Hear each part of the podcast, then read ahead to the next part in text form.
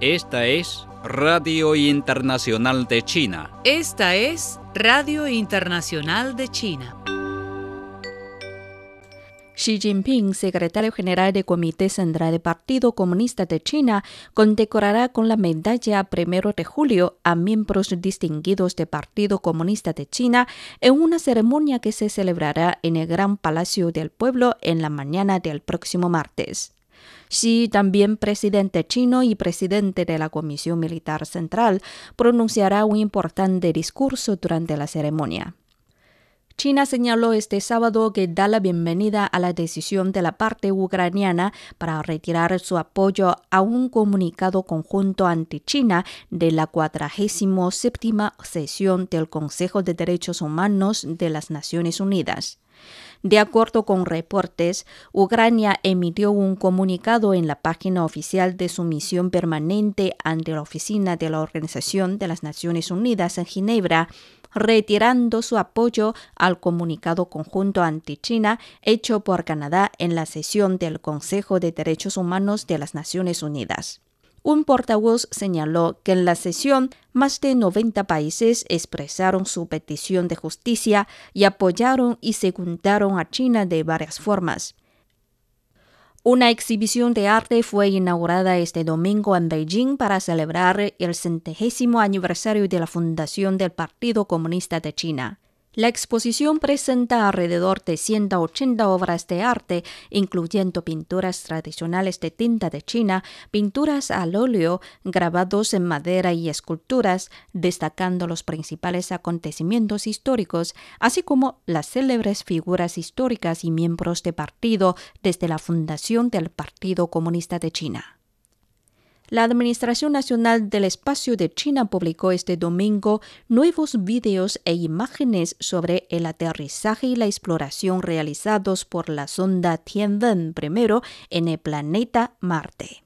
Los vídeos muestran que el módulo de aterrizaje desplegó su paracaídas y descendió a la superficie marciana, mientras que el vehículo explorador de Marte, Zhurong, se alejó de la plataforma de aterrizaje y se movió sobre la superficie. Las imágenes incluyen el paisaje marciano y los surcos que dejó el vehículo. Las ganancias de las principales empresas industriales de China experimentaron una expansión sostenida en los primeros cinco meses de este año, en medio de la recuperación de la demanda del mercado y la mejora del rendimiento de los negocios, según datos oficiales publicados este domingo. Las empresas industriales con transacciones comerciales anuales de al menos 20 millones de yuanes, equivalentes a 3,09 millones de dólares, recaudaron 3,42 billones de yuanes en beneficios totales entre enero y mayo de 2021 lo que supone un aumento interanual del 83,4%, informó el Buró Nacional de Estadísticas.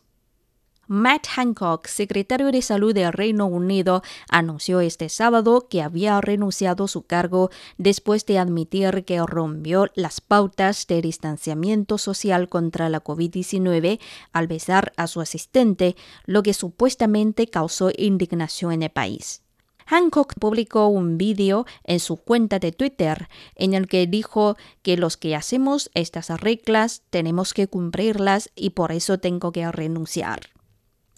El ministro de Exteriores de Argentina, Felipe Solá, reclamó en fecha reciente ante el Comité Especial de Descolonización de las Naciones Unidas que se retome la negociación con Reino Unido por Islas Malvinas. El Comité Especial de Descolonización abordó la cuestión de la soberanía de las Islas Malvinas y ha aprobado una resolución en la que llama a los gobiernos de sendos países a reanudar el diálogo. En la resolución adoptada por consenso, la ONU ha reiterado que la manera de poner fin a la particular situación colonial del archipiélago es la solución negociada de la controversia.